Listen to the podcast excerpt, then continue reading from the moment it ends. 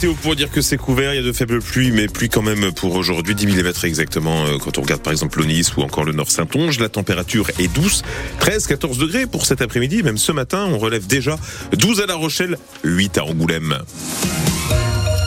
À 6h30, c'est le journal avec François Petit-Demange. On se penche ce matin sur le fonctionnement de l'aide sociale à l'enfance. Comment fonctionne ce service en Charente où un fait divers très particulier a attiré l'attention la semaine dernière? Une mère de famille a été condamnée à six mois de bracelet électronique pour avoir littéralement abandonné son fils. Le garçon a été livré à lui-même pendant deux ans jusqu'en 2022 quand il avait entre 9 ans et 11 ans.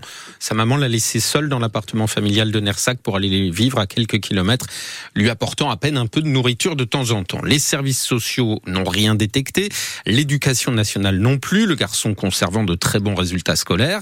Ce sont les voisins et le maire de Nersac qui ont fini par faire un signalement préoccupant. Et dans ces cas-là, c'est le service spécialisé du conseil départemental de la Charente qui est saisi, Pierre Marsat. Depuis 2009, un service du conseil départemental de la Charente, la CRIP, la cellule de recueil d'informations préoccupantes, est chargé de traiter tous les signalements concernant des enfants avant de les transmettre à la justice. Deux agents travaillent à temps plein sur ces dossiers. Philippe Durand est le directeur du pôle solidarité du conseil départemental. Tous les professionnels, mais aussi tous les citoyens ont la possibilité de saisir cette CRIP et ces deux agents reçoivent ces informations et ensuite sollicitent des travailleurs sociaux des, des territoires d'action sociale pour aller faire euh, une évaluation de la situation de danger. Le dossier est ensuite transmis au procureur de la République qui saisit le juge pour enfants et les signalements sont nombreux, pas moins de 1863 en 2023, dont 17% desquels il s'agit de violences graves et 83% pour des carences éducatives Nelly Vergès est vice-présidente du conseil départemental de la Charente, chargée de l'enfance. Effectivement, le nombre de signalements euh, augmente. Nous avons effectivement une augmentation aussi du nombre d'enfants placés. Et euh, la volonté euh, du département, c'est bien d'aller sur le champ de la prévention pour éviter d'arriver au placement en mettant en œuvre des actions éducatives en milieu ouvert pour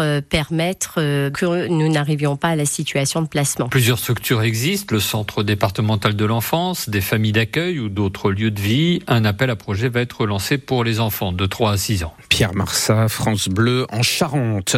Trois adolescents supplémentaires déférés hier à Angoulême, suite judiciaire des multiples agressions dans trois établissements scolaires de l'agglomération d'Angoulême depuis jeudi.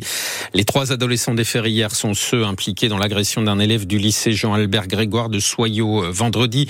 Ils comparaîtront bientôt devant le tribunal pour enfants. Samedi, un jeune de 17 ans avait été euh, déjà placé en détention provisoire, lui pour l'agression au gaz lacrymogène à l'intérieur du lycée Marguerite de Valois d'Angoulême jeudi. Il était déjà connu pour une affaire similaire. Un autre adolescent de 15 ans a été placé sous contrôle judiciaire. Enfin, l'enquête se poursuit pour l'agression devant le lycée professionnel Jean Caillot de Ruelle-sur-Touvre vendredi où un élève de 16 ans a été frappé à la tête. Un incendie a partiellement détruit une maison hier après-midi à Nieul-sur-Mer au nord de La Rochelle. Le sinistre a commencé dans la véranda vers 15 heures. Les flammes se sont ensuite propagées à la toiture et à la cuisine de cette maison de 100 mètres carrés. Les pompiers ont dû mobiliser une grande échelle et deux lances à incendie pour limiter la propagation. L'occupante de la maison est une femme de 76 ans. À six mois des élections européennes, le Rassemblement national mobilise ses militants. En Charente-Maritime comme ailleurs, le parti d'extrême droite a organisé hier à Sainte une réunion publique avec l'une de ses porte-paroles et vice-présidente, la conseillère régionale de Nouvelle-Aquitaine, Edwige Diaz. Les sondages donnent pour l'instant le RN en tête des intentions de vote, autour de 28-30%. Le Rassemblement national qui veut capitaliser sur la défiance de nombreux Français envers Bruxelles, Jeanne de Butler. Patrick est en train de remplir le bulletin d'adhésion de sa femme. Il habite à côté de Rochefort et pour lui, l'Europe ne sert pas les intérêts des Français. Qu'on avait eu le référendum de l'adhésion de la France, voté non. C'est un fait d'actualité, hein.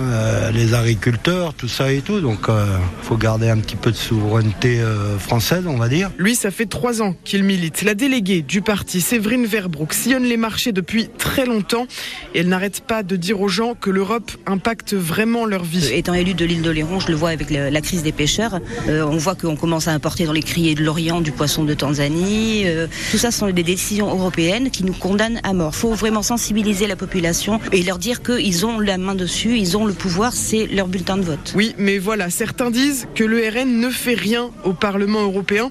C'est faux, jure Edwige Diaz, la vice-présidente du parti. Nos adversaires politiques ne savent plus quoi dire. Ils ne savent plus comment nous attaquer, donc ils inventent. Ils inventent des bêtises. C'est absolument faux. Jordan Bardella fait partie des députés les plus présents quand il s'agit d'être présent au moment des séances de vote. Et puis vous savez, si on ne travaillait pas, euh, les Français ne nous feraient pas de plus en plus confiance. Et les adhésions, justement, elles explosent ces derniers mois en Charente-Maritime, dit le Rassemblement national, mais le parti refuse de donner des chiffres. Les élections européennes, c'est le 9 juin. Un pas de plus vers la fin du bouclier tarifaire sur l'électricité, le fameux quoi qu'il en coûte décidé en 2021 avant même la guerre en Ukraine. Le ministre de l'économie Bruno Le Maire a confirmé hier soir la hausse des tarifs de l'électricité à partir du 1er février. Elle atteindra entre 8,6 et 9,8% pour les tarifs de base et les tarifs heure pleine, heure creuse.